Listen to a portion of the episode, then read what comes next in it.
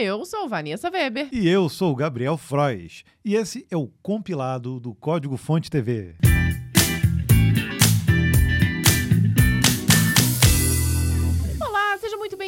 A este compilado de número 74 que contempla as notícias do dia 24 de setembro até o dia 30 de setembro. O ano tá acabando, né, Vanessa? Caramba, eu tô assustada, gente. Já é outubro praticamente, né? Bom dia, boa tarde, boa noite. Eu não sei o horário que vocês assistem. Nós aqui estamos gravando pela manhã, então eu vou de café. Quem, quem escutou agora Se achou tiver que, ainda. não sei, tô tomando uma cerveja já, mas não, gente, é só água com gás, tá? Pra quem está aí apenas no podcast. Água com gás de manhã É. é uma boa, Vanessa? Eu É- gosto. Isso é bom pra tomar depois do vinho. Água com gás pra mim é vida. Em qualquer momento tá valendo. Deixar eu tomo só ela. A gente inverteu as canecas porque teve gente que falou que eu não deveria estar bebendo com a caneca com a minha, cara. E eu acho que faz sentido, né? Eu posso dar um beijinho aqui no Gabriel. Beijinho dela aqui. Gabriel, controle-se. Tchim, tchim, tchim, tchim. Tchim, tchim, tchim, tchim. Vamos começar então mais um compilado para você. Espero que você tenha aí uma excelente semana com essas notícias aqui que vieram diretamente do mundo da programação. Já estamos com a voz aqui preparada. Hum. Então eu começo. Cloudflare anuncia enxurrada de novos produtos. Essa semana foi agitada para Cloudflare. A gigante resolveu diversificar seu catálogo de produtos de uma vez só. Foram tantos anúncios que a empresa chegou a brincar que sua lista de soluções agora precisa de um mecanismo de busca. De uma tacada só, a Cloudflare vai explorar os chamados nanoserviços, oferecer uma alternativa para o CAPTCHA, entrar no ramo de streaming ao vivo e investir mais de um bilhão de dólares em startups. Nesse último caso, trata-se de uma oferta para que outras empresas adotem suas soluções de computação na nuvem. Em troca, a Cloudflare vai colocar essas startups em ligação direta com diversos fundos de investimento que já se comprometeram com a iniciativa. A Cloudflare está colocando dinheiro na mesa para conquistar clientes da AWS, Google e Azure. Eu acho que ela vai conseguir, hein? Fora da mesa de negócios, a Cloudflare também disparou no campo de novas tecnologias. Uma dessas novidades é o Workard, um runtime open source de JavaScript WebAssembly focado em nanoserviços. Que louco! Na descrição da empresa, um Workard é muito mais leve do que um container, porque vários podem ser executados no mesmo processo embora cada um tenha seu próprio código isolado e escopo global. Agora, guarde também esse nome: Turnstile. Essa é a solução da Cloudflare para a autenticação de usuários humanos que permite mais privacidade do que o CAPTCHA. Turnstile é baseado em sinais comportamentais e funciona nos bastidores de forma passiva, sem coletar dados. Fechando a lista de novidades, a Cloudflare também anunciou que o Cloudflare Stream agora tem suporte à web RTC para número ilimitado de espectadores e com latência abaixo de um segundo. Cara, fantástico, né? Vamos combinar aqui. Os serviços que a gente utiliza e que a gente conhece da Cloudflare já são muito bons. Não, vamos combinar o seguinte. Ah. Se você que está assistindo aí, se você é cliente da Cloudflare, levanta a mão. Duas, né? Eu já sou cliente há muito tempo. O sistema de DNS deles, eles simplesmente revolucionaram. Porque eles trouxeram, na época, o serviço de DNS com o CDN, que era um serviço incipiente, era caro pra caramba. E eles conseguiram popularizar isso de uma forma impressionante. Aí agora vem essa outra coisa. Eles já realmente já são um player novo do mercado Uhum. no que se trata de serviços cloud. Só que os serviços deles, geralmente, pouco diferente do que a gente vê, por exemplo, nos outros, acho que nem tanto na AWS, são muito focados em, em determinado nicho. Não só, por exemplo, esse para o Captcha, mas, por exemplo, para Stream. Mas eu assino, por exemplo, um serviço, nós aqui, né, que cacheia a página do WordPress. Ele faz um pre-cache do cacheamento de páginas para o WordPress. Ou seja, se o WordPress tem aquela fama de ser lento, de ter problemas de performance, obviamente um WordPress bem configurado pode realmente escalar, né? Pode Uhum. realmente ter bastante acesso. Eu já até contei aqui uma vez, acho que foi um compilado lá do- dos primeiros. Eu já consegui colocar, por exemplo, em um, um WordPress, um milhão de usuários únicos em um dia dentro de um WordPress usando um sistema de cache. Não tinha balanceamento de carga para web, mas tinha para o banco de dados. E tinha também, cara, várias configurações muito loucas, assim. De, de repente, em algum momento, eu vou fazer um, um vídeo Mostrando mostrar tudo que você, o como você preparou para conseguir essa Como enxurrada de gente- acessos. como que a gente conseguiu performar num, num WordPress, né? E esse serviço da Cloudflare é um desses que é bem específico para esse tipo de CMS e funciona muito bem e é baratinho. Esse que, Uhum. é, que é o diferencial, né?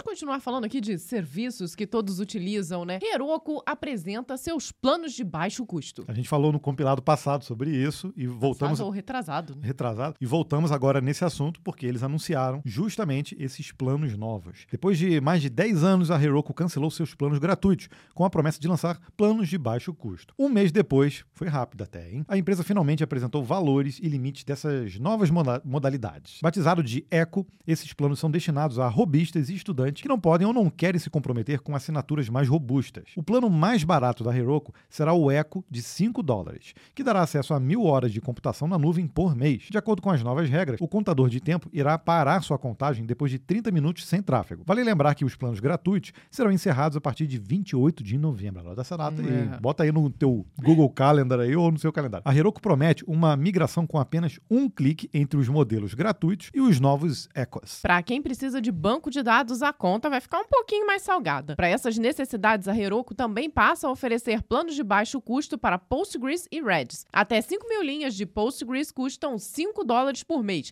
enquanto 25 megabytes de armazenamento de Redis terão um custo de 3 dólares ao mês. Esses valores podem ser combinados com o valor dos Ecos, desde que continue sendo respeitado o limite de horas de computação. Para quem já assina o plano Hobby, seja para Dynos ou para Postgres, a Heroku trocou o nome para Basic. É apenas uma mudança de marketing sem alteração no valor e nas funcionalidades oferecidas. Bom, então a gente repete o comentário que a gente fez lá atrás. Não tem almoço grátis. Ela já mostrou que é capaz de suprir necessidade, tem tecnologias excelentes. Então, a tendência é que essas pessoas que já estão acostumadas até com a plataforma, elas continuem ali, justamente por conta desses planos que não são tão, tão ruins assim, não são Sim, tão... não são tão caros, né? Infelizmente é. a gente sofre aqui com a diferença de cotação, cotação né? Então exato. acaba realmente você 5, 8 ou 10 dólares, ali, dependendo do que você precisa, acaba ficando mais caro aqui no Brasil, não tem jeito, né? É. E aí e nós temos aí muitas outras soluções também que podem suprir essa demanda da Heroku, né? A gente tem, por exemplo, opções como a própria DigitalOcean, que, tem, que, que são é, soluções também, a, a princípio baratas, né? Mas que começa bem baratinho, mas a gente sabe que quando você começa a ter um pouquinho mais de. precisa um pouquinho mais de espaço,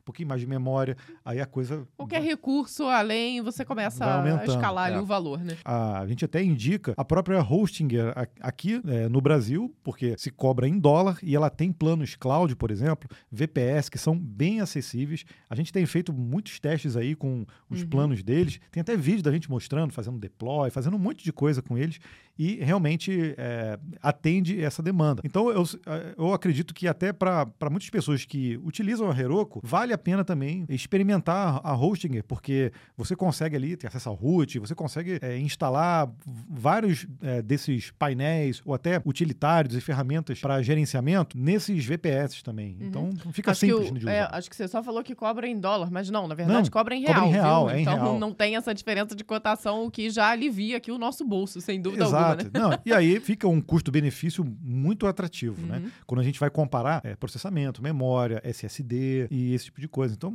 é, assim, é, é claro que para esses planos mais baratos, poxa, a gente tem muitas soluções legais, né? Mas quando a coisa começa a apertar um pouquinho, a gente sabe que. É, Precisa estudar cada quando, um dos casos, né? Quando está em real ali, a gente tem a possibilidade de usar uma tecnologia legal, a gente tem que olhar todos os cenários, não tem jeito. Amazon troca algoritmo de compactação de dados. O algoritmo de compactação gzip tem sido um padrão na compressão de dados na web de longa data, mas esse reinado pode estar ameaçado. Ninguém menos que a Amazon trocou o gzip pelo Z-Standard nessa semana e deu início a uma discussão sobre qual seria a melhor solução. O Twitter entrou na roda, confirmando que prefere o Z-Standard. Adrian Cockcroft, ex-vice-presidente da Amazon, alegou que a troca reduziu em 30% o espaço utilizado pelo S3 em uma escala de exabytes. Entretanto, ele também esclareceu que o algoritmo não foi utilizado nos dados dos clientes, mas internamente nos logs do serviço. Liz Fong Jones, desenvolvedora da Honeycomb, elogiou o algoritmo e reportou 25% de ganhos em tráfego de rede. O Z-Standard, mais conhecido pela sua implementação em C, batizada de ZSTD, é um algoritmo de compressão de dados criado por Ian Collett,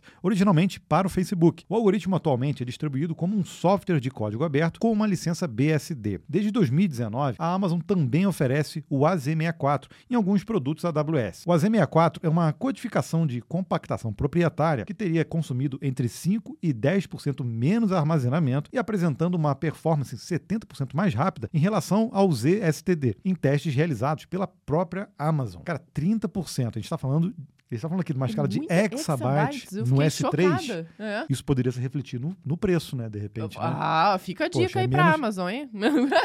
a, a, ok, aumenta o, o, tempo computacional ali. É, de processamento, processamento, né? mas e armazenamento, que é o que se, se paga ali, né?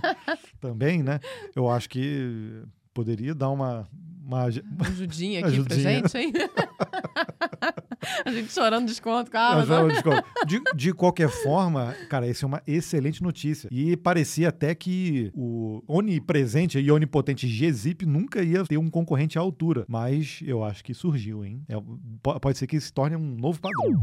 Meta libera NFTs em redes sociais. Depois de meses de testes desde maio desse ano, agora é oficial. NFT estão liberados para todos os usuários do Instagram e do Facebook. De acordo com o anúncio da Meta, carteiras digitais podem ser conectadas ao perfil e os usuários podem compartilhar seus colecionáveis nas redes sociais da Meta. Né? O recurso coleta e organiza dados públicos de blockchains para recuperar informações como o criador e o proprietário do NFT antes da postagem. Até mesmo Mark Zuckerberg, CEO e fundador da Meta, entrou na moda, vendendo um NFTzinho baratinho, que é um cartão de beisebol, por mais de meio milhão de reais. Ah, puxa vida, foi você que comprou, Gabriel? Não, fala. Não.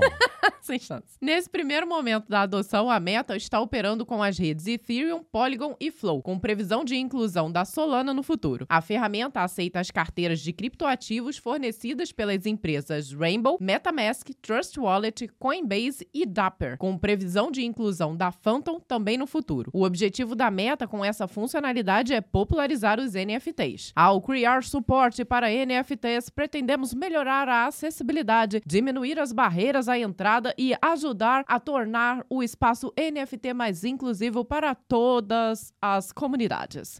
Desde junho desse ano, o Facebook já trazia um guia prático explicando o conceito para leigos. Ou seja, gente, a Meta ainda está investindo no metaverso. É um caminho sem volta, pelo menos para essa empresa, né? E a gente, apesar desses reveses que a gente tem visto aí, tanto de blockchains, das criptomoedas e alguns problemas também que a gente, a gente compreende no metaverso, no óculos, nas tecnologias, a gente entende que em algum momento isso vai deslanchar. E que não necessariamente é a meta que vai estar liderando isso. Né? É, nós já falamos até a respeito disso, né? Tem muitas outras grandes empresas aí que estão também investindo pesado, né? Nvidia, tem outras empresas de óculos de realidade virtual. Então, é o início, né? A gente está aqui começando algo que eu realmente acredito que o, vai estar muito presente no nosso futuro, né? E no caso da Meta especificamente, a gente sabe que eles estão enfrentando, além desses desafios, é, eu acredito assim, eu vou ser bem sincero, eu acho que os Zuckerberg está tentando fazer algo assim muito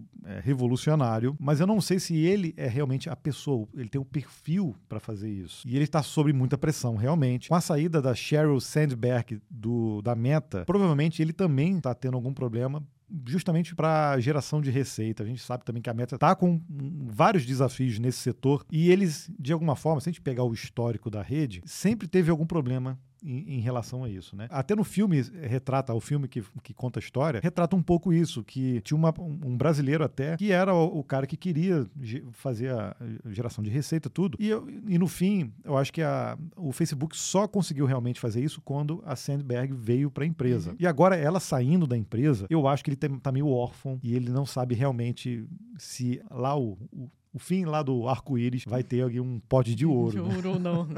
então é muito desafio. Teve até um artigo, inclusive essa semana que circulou, sugerindo que o Zuckerberg teria que tirar um ano sabático para ele se realinhar ali com os objetivos dele, pessoais, e também da própria empresa. Porque para você tomar decisões importantes sob pressão e. Não a, é fácil, né? A empresa tem capital aberto, né? Sim. né? É, é muito difícil. E muitas vezes são decisões que precisam olhar pelo lado criativo. E às vezes você, estando imerso só nos problemas, você não consegue enxergar o todo, né? Não estou dizendo que ele tem que tomar a decisão sozinho, porque, pô, Claro que não, ele tem uma equipe fabulosa gente, ali. Muita gente competente para fazer isso. Mas querendo ou não, ele é o cabeça, está encabeçando um movimento muito grande eu, e de repente pode ser maior do que ele suporta, entendeu? Essa que é a minha, a minha a, questão. A, a, dúvida aqui, né? Porque realmente, né, você pega aí lendas como Steve Jobs, era um cara que conseguia encabeçar todas essas loucuras que geraram tanta tecnologia que a gente utiliza é. atualmente, mas não é para qualquer um. Eu não, eu não aguentaria esse tipo de tranco. Não, não, que... com certeza. não.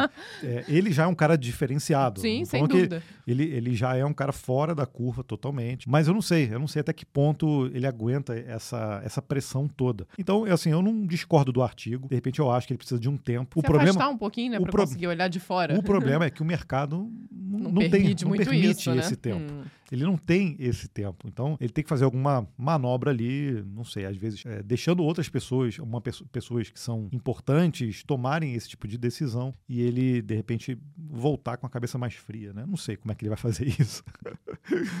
Mas, de qualquer forma, a gente acredita ainda no futuro do metaverso e da empresa também. Ela gera muita receita, é muito importante para as redes sociais ainda. Então, é, de alguma forma, ela vai ter que se reinventar, por bem ou por mal. Voz de Darth Vader passará a ser criada por inteligência artificial. Tem que fazer.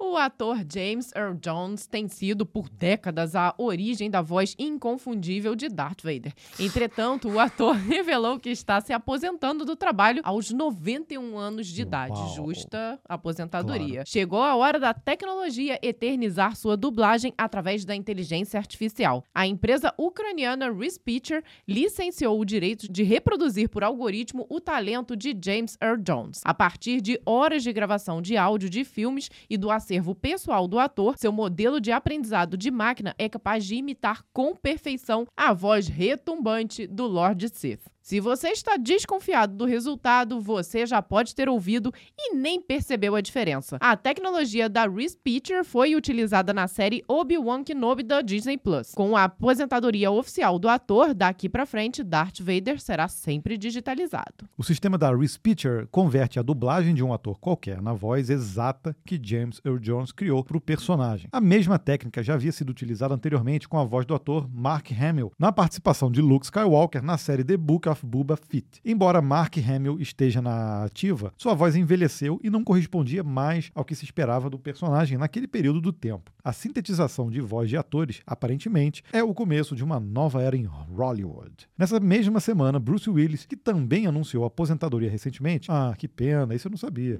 é. revelou que licenciou sua aparência e sua voz para o seu futuro através de tecnologias digitais. Caramba, eu achei que ia ter mais filme. Poxa, o Stallone tá fazendo filme a, a torta direita aí. Por que, que o Bruce Willis parou? É, mas... É, mas, mas... mas e aqui, eu, eu vou... Tá eu... certo também, é o momento de cada um, né? Exatamente. Agora, eu faria um pedido, né? Se é possível recriar as vozes. O uh, dublador aqui do Brasil que fazia a voz do Wolverine, eu acho que merecia hum. também ter a sua voz eternizada de diversos vilões. Né? Obviamente, né? aí vamos botar um adendo aqui. Com permissão Claro. Né? Se, de, isso todos aí com, com permissão, porque senão vira oba-oba. Ah, não. Imagina não. começar a sintetizar a voz das pessoas para deixar de pagar. É, não, aí de forma alguma, Poxa. né? Eu acho que tem que eternizar vozes que infelizmente não podem mais estar aqui conosco para fazer essa dublagem, ou, no caso dele, que nem tá se aposentando aos 91 anos, justíssimo isso. aí sua aposentadoria aí, com permissão de utilização. Com permissão né? e pagamento também. Sim, com sim. Com certeza ele vai receber, ele não vai trabalhar, mas vai receber, porque a, o computador vai fazer isso por ele. Então,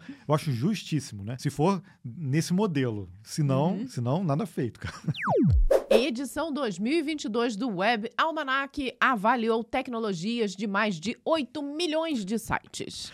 Saiu a edição 2022 do Web Almanac com um recorte preciso das tecnologias que estão em voga agora na web. A iniciativa do HTTP Archive reuniu o trabalho de 107 profissionais da área, que avaliaram 8,36 milhões de sites e 43,88 terabytes de dados para fazer esse levantamento. Caraca! O sistema utilizou o Web Page Test e o Lighthouse para coletar metadados que são testados mensalmente e incluídos em um banco de dados públicos do BigQuery para análise. Os resultados estão online design e trazem fatos interessantes. Esse estudo é disponibilizado para todos desde 2019 e é possível acompanhar a evolução de tendências no desenvolvimento web ao longo dos anos. Uma das informações obtidas é que o tamanho do conteúdo das páginas continua crescendo, apesar de todas as orientações em contrário. O abuso de vídeos em páginas mobile e o uso de fontes customizadas pesadas têm levantado as estatísticas. O tamanho do JavaScript também tem aumentado, principalmente do JavaScript que é carregado e não é utilizado nas páginas. O número de páginas mobile usando web workers ainda é pequeno, apenas 12% dos casos. O caso piora quando se fala em worklets, que aparecem em apenas 0,0013% dos casos. Por cento ainda. Por cento, exatamente. Agora, quem aparece aqui? jQuery,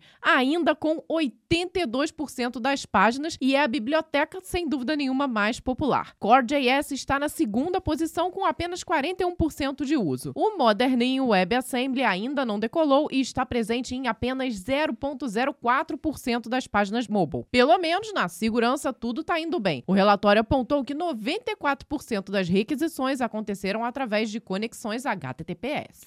Isso é fácil de entender. Primeiro porque os navegadores forçaram a barra para todo mundo usar HTTPS, senão ele sinalizava que aquela página era insegura. Aí todo mundo correu, né? Sem dúvida é. nenhuma, né? Péssimo você entrar no site de uma empresa e olhar, é, navegação insegura. E o que ajudou deveras isso acontecer também foi o Let's Encrypt, que é essa iniciativa que a gente consegue realmente emitir certificados de forma gratuita. Obviamente tem versões ali que são mais robustas, mas isso com certeza democratizou e tornou isso possível. Uhum. O WebAssembly é uma tecnologia incrível, mas a gente sabe também que não são todos os navegadores aí que estão 100% compatíveis, então à medida que isso for evoluindo, acho que vai iniciando. Uhum. E o jQuery, aí, Tá aí. Não tem. Olha, na semana passada, no compilado, nós falamos, né, que determinadas tecnologias e muitas delas que são utilizadas assim largamente levam décadas para morrer. Tá aí a prova. Tá aí. O jQuery é exatamente isso, cara. 82%. Vai demorar ainda para ele, de o, fato, o, deixar de ser utilizado. E a gente já falou isso, não sei se no código-fonte ou aqui no compilado. O jQuery foi um marco ali no pro JavaScript. Quem trabalhou muito antes do jQuery e depois sabe que mudou a forma de desenvolver Sim. e simplificou demais. Isso influenciou, inclusive, na, na própria evolução da linguagem, porque começou a adotar coisas que no jQuery eram simplesmente fáceis de fazer. Então, essa utilização massiva do jQuery, a gente está vendo hoje que ele não é o queridinho, mas que ainda aponta que 82%, 82 ainda não. usam. Então, se a gente olhar hoje o retrato de hoje dessas tecnologias que a gente está olhando, né, tá, tá utilizando, como React, Reactive React Native, é, Angular, o, o, próprio Vue e todas essas coisas que, que são muito utilizadas, a gente vai ver isso lá na frente, quando surgir alguma coisa muito que revolucione que vai também, revolucionar é. essa mudança vai ser muito é, muito é gradativa né demora não, não tem jeito né a não ser que exista ali um, uma ponte para uma tecnologia para outra em termos de compatibilidade uhum. ah sim aí sim mas mas nunca é Nunca é, porque é. geralmente para fazer esse tipo de retrocompatibilidade se usa de gambiarras. né? Fato, né? Vamos supor, vamos supor, vamos supor que você, ah não, eu estou usando aqui uma lib super moderna, mas ele é 100% compatível com todas as versões que o jQuery fazia lá atrás. Então basta você trocar a biblioteca que ele já funciona. Isso, isso é, isso é, isso é por debaixo dos panos é gambiarra. não tem jeito não.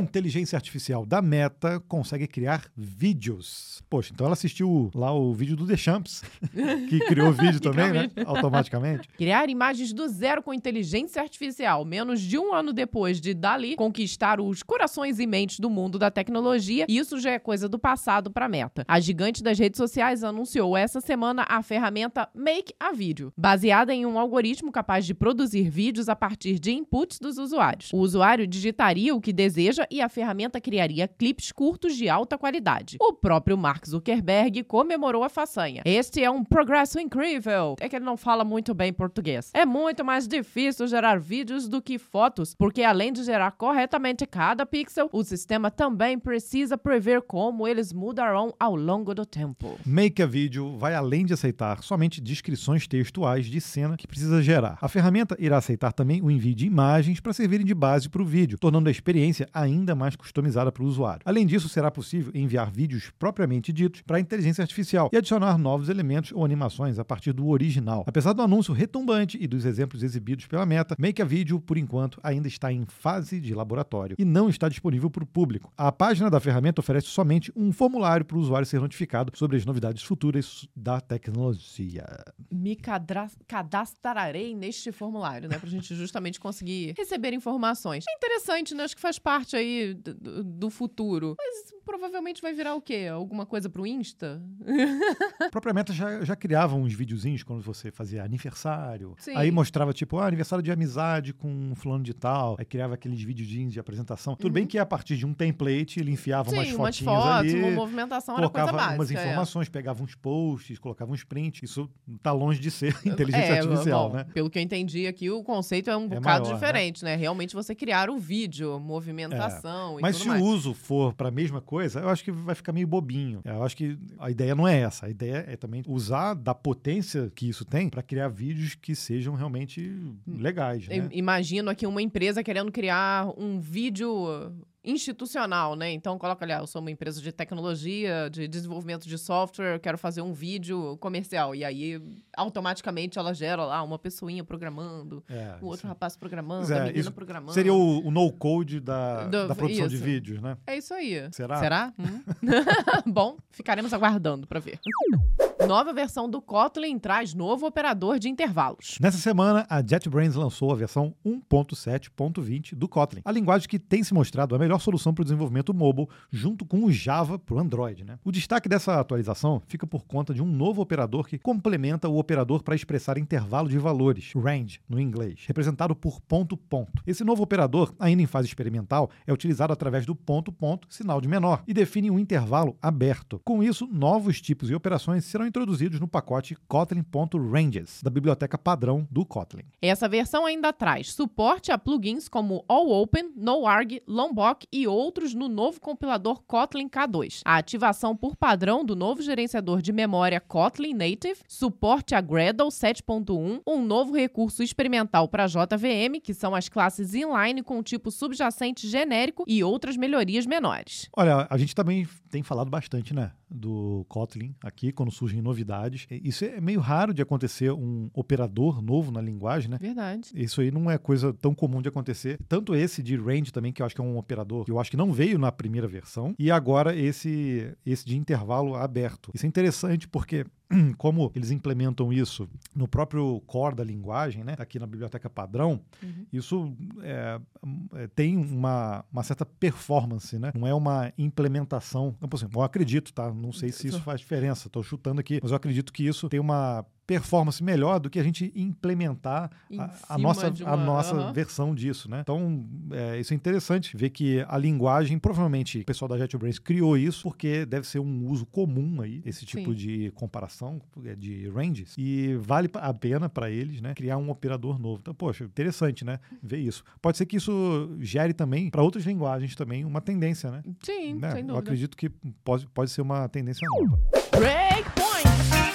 Nossa, quase... ainda bem que eu não derrubei nada, não tinha mais nada. Chegamos no Breakpoint, a Vanessa vai beber a aguinha com gás dela e a gente separou aqui uma história bem interessante. Se você ainda não conhece o Breakpoint, é esse espaço aqui no compilado onde a gente dá uma pausa nas notícias. Sabe o Breakpoint? Quando a gente tá lá na ideia, que tá aquele, aquela bolinha vermelha ali esperando a gente dar o continue. É isso que acontece. Então, no Breakpoint, a gente conta algumas histórias aqui que podem ser pessoais, profissionais, e a gente trouxe aqui uma história quentinha que aconteceu hoje. Ah, Hoje. Muito super quentinha que nós estamos aqui com esses sorrisos largos e felizes, que foi justamente nós trouxemos aqui pra contar pra você qual é a sensação de ter meio milhão de seguidores no YouTube. Mas o meio milhão tem que sair igual o Silvio Santos, né? Meio mi- Não, faz você, por Meio favor. milhão de seguidores no YouTube. É, se você tá aqui no canal do compilado, não deve estar entendendo nada, né? A gente vai ter que falar da sensação de terceiros. Mas não, no canal do Código Fonte TV, que é o nosso canal principal, nós alcançamos hoje, sexta-feira, né? Porque a gente grava um dia antes que você tá vendo, nós alcançamos os meio milhão de inscritos.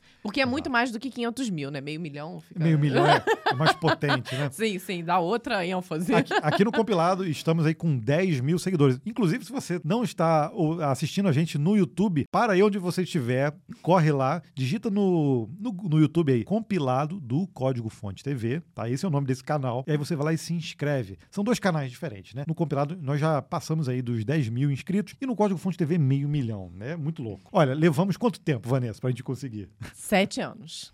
Né? Desde anos. que nós começamos a produzir os vídeos. Nós lançamos o primeiro vídeo. O canal é mais antigo, mas antes eram vídeos ali que a gente utilizava para embedar no, no nosso próprio No site, blog, né? né? No blog, no códigofonte.com.br.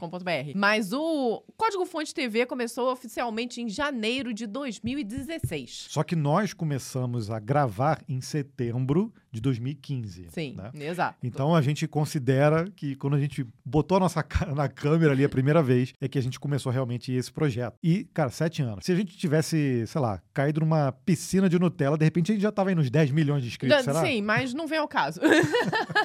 Não, O acho que fato pro é nosso nicho, assim, de tecnologia, falando de programação, eu acho que realmente é um marco, né? Fantástico. Eu, a sensação pra mim é, é, assim uma surpresa e uma gratidão incrível, né? Então é, é, é, de alguma forma realmente o reconhecimento de todo o trabalho que nós temos aqui do nosso lado, né? Que não é pouco, é uma trabalheira danada trazer esse conteúdo semanal aqui pra vocês. Mas, Mas, e é a fantástico. sensação? Esse é o tema do Breakpoint, é a Isso. sensação de atingir meio milhão. A gente pode separar, acho que em algumas etapas esse processo todo, né? Quando a gente começou o canal, a gente não tinha traquejo nenhum com câmera e o nosso objetivo era simplesmente, sei lá, testar. Testar se as pessoas iam ter alguma empatia com a gente, testar se a gente conseguiria também gravar de forma recorrente os vídeos, né? E, de certa forma, a gente tentar criar uma identidade nossa de como passar informação. Isso tudo foi pensado, né? Foi, foram estratégias que a gente pensou antes, porque a gente queria realmente fazer um- algo que fosse diferente. E aí eu lembro que quando a gente atingiu 10 mil inscritos, cara, eu fiquei extasiado, porque eu achei, achei que já era ali o topo ali. Nossa, 10 mil, cara, 10 é mil. muita gente. A gente, inclusive, teve, teve vídeo, né? Sim. que a gente lançou comemorando esse, esse marco. Quando chegou, e a gente já contou em alguns lugares aí, podcast, aqui no canal também, quando a gente chegou em 90 mil inscritos, se eu não me engano foi em 2018, 18, eu já não lembro. de 19, enfim. É.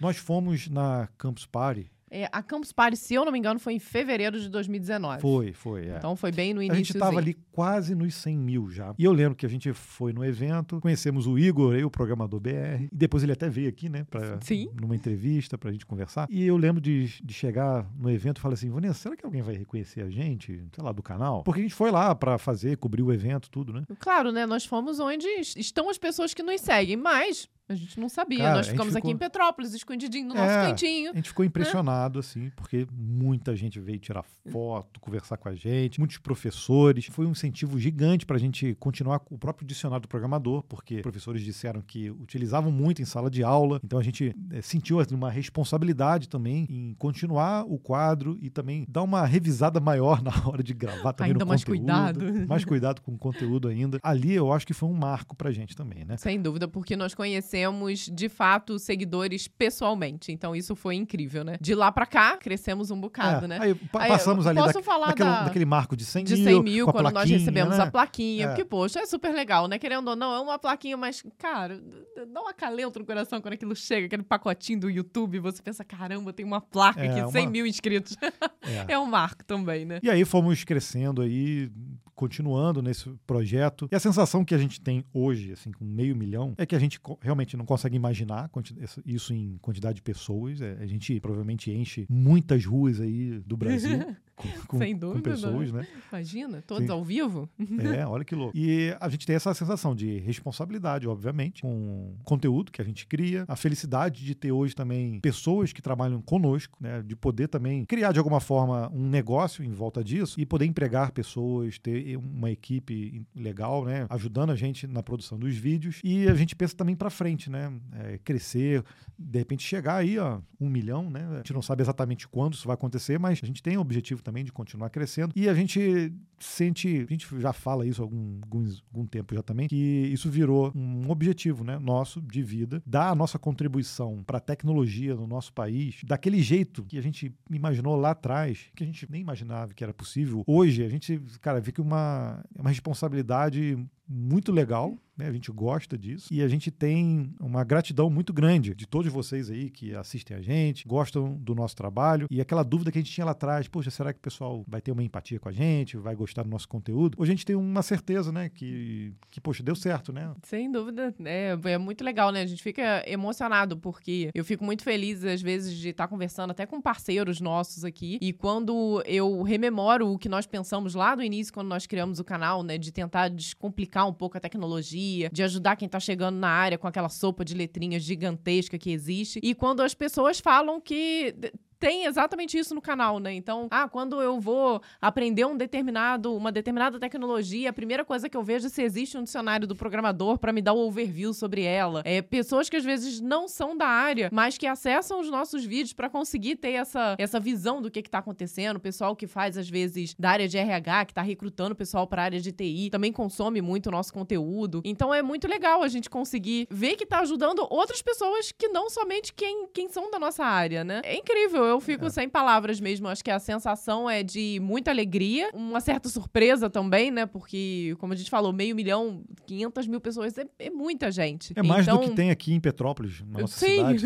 mais habitantes. Nossa cidade que tem 300 e poucos mil habitantes, ou seja, é quase duas Petrópolis, é. né? Só de CDFs no canal. Então é, é, é, muito gratificante isso. E a gente olha esses marcos, né? 90, quando a gente ganhou a plaquinha, e hoje, né, completamos aí 500 mil. Então esse é um novo marco para a gente. A gente comemora, mas logo em seguida a gente já traça mais planos também para conseguir dobrar isso. Eu acho que é, é, possível, né? É possível. Hoje em dia a gente, a, a gente acredita, acredita sim, né? né? Já que nós chegamos no meio milhão, a gente pensa, será que dá para chegar a um? é, não, e tem essa coisa também, cara. Se for o seu caso, que comenta aqui embaixo, que eu acho que é interessante a gente saber. Sete anos, cara, é, são dois ciclos aí de, de graduação, né? É verdade, nós já tivemos relatos de pessoas né, agradecendo que estavam se formando, estavam entrando no mercado do trabalho. É, e que depois que saíram. Que saíram, exato, e que né? começaram lá atrás. Pelo nosso incentivo. Pelo nosso incentivo e que hoje estavam se formando e tudo. Então, cara, é incrível. É. é. muitos relatos de pessoas que trocaram também, né? Fizeram essa migração de carreira e que o nosso canal também foi um grande incentivo. Então, assim, é, é fantástico. A gente, quando pega esse tipo de comentário, às vezes a gente não consegue mais responder a todos os comentários, mas a gente tenta ler o máximo possível. Então, alguns eu leio, o Gabriel lê até às vezes mais do que eu, mas a gente, quando pega esses assim, a gente sempre compartilha um com o outro, né? Porque eles tocam a gente de uma forma não profissional, tocam a gente de uma forma realmente pessoal. Então foi como o Gabriel falou, passa a ser uma missão e não somente um trabalho. Então hoje o que nós temos aqui no Código Fonte TV, sem dúvida nenhuma, é uma missão, é de trazer conteúdo de, da melhor forma possível, de uma forma descomplicada, da forma que a gente consegue achar que fique mais leve para você que está nos assistindo. E assim, eu estou emocionada e feliz, e minhas palavras estão emboladas.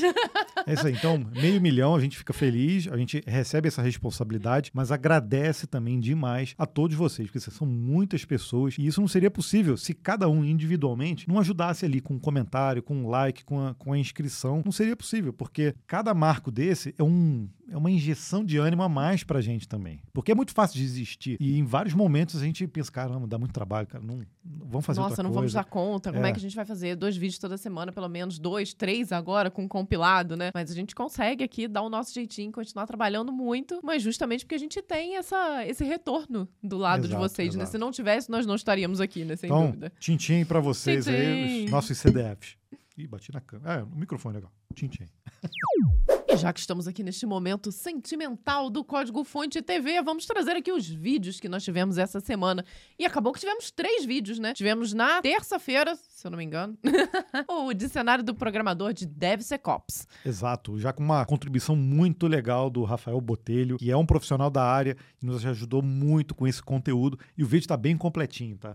tá? Sim. É muita informação legal. Depois tivemos um mão no código falando sobre Git Rebase, quando usar e quando não usar que pode ser perigoso. Importante hein? saber, os dois casos. E tivemos agora, lançamos especialmente nessa sexta-feira, um vídeo em comemoração aos nossos 500 mil inscritos. Pois é, mas aí a gente inseriu ali uma informação sobre a mudança no canal. Uma hum, mudança que a gente vai sim, fazer no canal. Sim, sim. Aí eu não vou dar spoiler aqui no compilado, não. tá? Eu vou deixar um card aqui no vídeo, ou depois, se você tiver aí à toa no YouTube, vai no Código Fonte TV e dá uma assistida nesse, nesse canal, porque a gente atingiu essa marca depois de sete anos e a gente decidiu mudar. então vai lá no vídeo e confere o que, que a gente quis dizer com isso separamos aqui também alguns comentários dessa semana e justamente no vídeo de DevSecOps, o William Matos falou: Amo todos os vídeos de vocês e, como fã, vou dar uma ideia. Considerem utilizar um filtro polarizador para lente, caso a câmera de vocês seja uma DSLR. Isso vai eliminar os reflexos nos óculos como se fosse mágica. Adorei o vídeo. Cara, William, tomara. Vamos providenciar aqui Não, e testar, eu, eu tenho alguns filtros, mas eu nunca testei. Só que eu vou, já vou dar um.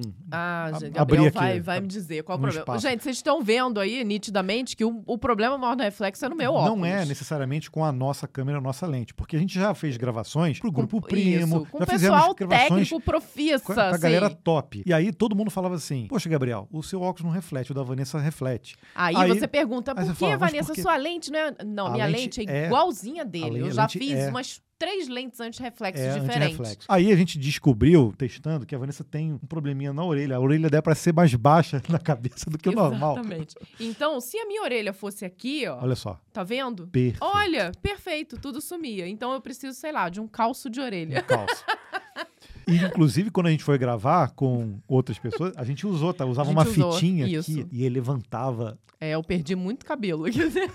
Fiquei sempre careca. Mas a gente vai testar essa parada aí do polarizador também. Eu acho Pode que eu deixar, tenho já aqui. caiu. ó. É, eu acho que eu tenho aqui um polarizador, eu vou testar. Se funcionar, cara, muito obrigado, William. Ou então eu posso partir para uma lente, né, Gabriel? Seria Fica outra sem opção óculos? também. Sem óculos, nossa, eu acho tão estranho, gente. Assim, Ah, já era, eu não consigo ler aqui no computador. Com óculos você fica mais Mas- jovial. ah, então tá bom. Então, ok, mudei de ideia agora. O Sandro Alexandre Olmedo disse no nosso vídeo que a gente falou sobre transição de carreira aos 40 anos, tá? Qual é o problema de vocês dois? Ele começa assim, ó. Eita. Vocês explicaram tudo o que deveria ser explicado. Parece até que vocês sabem o que se passa na mente das pessoas, principalmente no que diz respeito a continuar na área atual e, em paralelo, ir estudando programação e, quem sabe, de repente, conseguir entrar na área de programação. Também sobre fazer uma poupança, pois temos responsabilidade e, com a ajuda de cônjuge, podemos avançar. Acho que vocês descobriram um novo método de programação que pode fazer um select na mente das pessoas. Parabéns e obrigado pelas dicas. Poxa, Sandro, obrigada, né? Mas eu acho que isso aí é um pouquinho de experiência de vida, né? Provavelmente você tem ali, talvez, a mesma faixa de idade que nós temos, então a gente consegue imaginar o cenário se nós estivéssemos do outro lado, Até né? porque nós também, apesar de trabalharmos sempre né, com tecnologia, a gente já teve vários momentos de vida assim diferentes. Teve momentos, logo que a gente casou, que a Vanessa ainda era estagiária e eu já estava num trabalho. Eu saí de um CLT, fui para um PJ. Aí depois a Vanessa saiu de um trabalho, foi para o CLT, pegou um, um cargo de, de gerência numa empresa.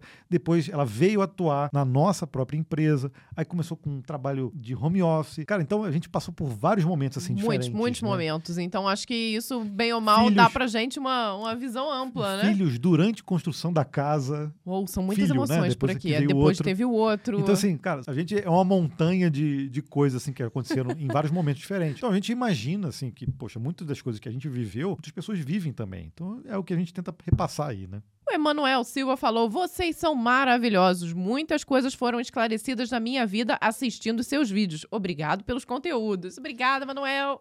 Ele comentou no vídeo de DDD, DDD. Dicionário de Programador de DDD. O EOC Maluco disse no vídeo do dicionário sobre inteligência artificial. Todo vídeo desse canal é incrível. Obrigado pelo conteúdo, sempre muito bem explicado. Muito obrigado. É ok, tá? Eu li errado, desculpe. Muito obrigado a todos vocês. Na semana que vem, inclusive, a gente tem que dar um aviso, né? O quê? Na semana que vem, provavelmente não terá compilado. Nós vamos viajar, estamos, estaremos viajando e provavelmente a gente não, não vai conseguir. É. Então- Ainda não é certo. Gente- nós vamos tentar, mas existe essa possibilidade. E aí nós vamos fazer Sim. um mega compilado daqui a 15 Sim. dias, unindo 15 dias de notícias. Mas então, a gente já está aqui na parte do sorteio do compilado. E esse que era o aviso. Como não vai ter na semana que vem, isso não quer dizer que a gente não vai sortear. Nós vamos sortear duas camisas daqui a 15 dias. Então, a gente sorteia uma camisa para você que comentar agora, nesse vídeo completo do compilado no YouTube. E na outra semana, a gente não vai ter. Ah, então, como é que a gente vai fazer dois sorteios? Não dá. a gente faz dois sorteios nesse mesmo episódio. Pode ser? Pode ser. Ah, então tá bom. Daqui a. hum, 15 nossa, daqui a dias. 15 dias, a gente sorteia duas camisas. Só que a gente A menos, a menos que a gente consiga gravar, tá? Aí a gente volta pra programação normal. Exato, com isso. exato. Mas tem que ter muitos comentários, cara. Ah, claro, por favor. Comentem, à Comentem vontade aí. A- Obviamente é um comentário só que vale por pessoa. Então compartilhe esse episódio para a gente poder ter recorde de comentários aí na- daqui a 15 dias. Essa aqui é a camiseta, hoje eu trouxe, eu lembrei, eu tenho esquecido. Então vamos ver essa semana quem foi o Felizardo. Tô com a garrafa de café aqui na frente, não sei porquê. E é nesse momento que entra a propaganda. Gabriel adora fazer isso, que maldade. Tivemos 176 comentários e o vencedor da camiseta do compilado, igual a minha, é o Alessandro. Ele simplesmente marcou uma outra pessoa e disse assim: ó, Igor Melo, você trabalha com qual linguagem? Pois é, querendo ou não, ele já estava concorrendo com a camiseta, olha só. Viu? E ganhou a camiseta do compilado. Valeu, Alessandro, muito obrigado pelo comentário e parabéns. Alessandro, nós vamos entrar em contato com você através do próprio comentário e você tem que passar os seus dados pra gente através do contato arroba códigofonte.com.br. E para você que é fã do compilado e quer nos ajudar a manter todo este projeto que contempla sorteio de camisetas, o café, a água com gás. Vamos ver, vamos ver se o pessoal está E- contribuindo. Ainda tem, um Tem, pouquinho tem, de café. tem, tem. Acabou, só Acabou, gente.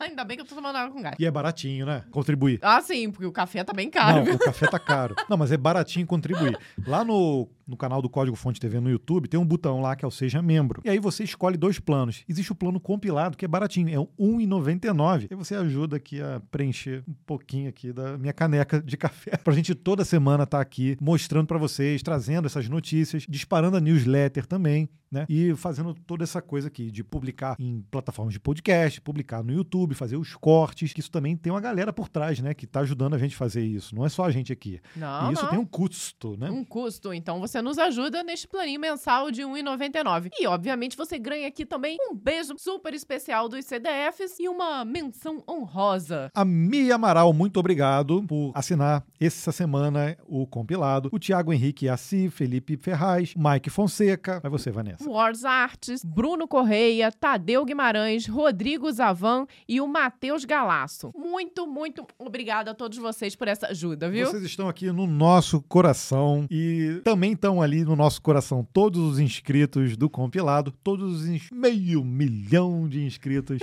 lá no código tá grande, no né? Código Fonte TV. Muito obrigado por dar esse espaço pra gente, poder trazer esse conteúdo. A gente fica muito feliz de participar um pouco aí da vida de vocês também. Tá bom? Então é isso, galera. Espero que você tenha gostado de mais esse episódio do compilado e a gente vê daqui a 15 dias. Ou uma semana. Ou na próxima semana, tá? Mas a gente não promete. Ok. Então até lá, até a próxima, independente da data. Tchau, tchau. Tchau, tchau.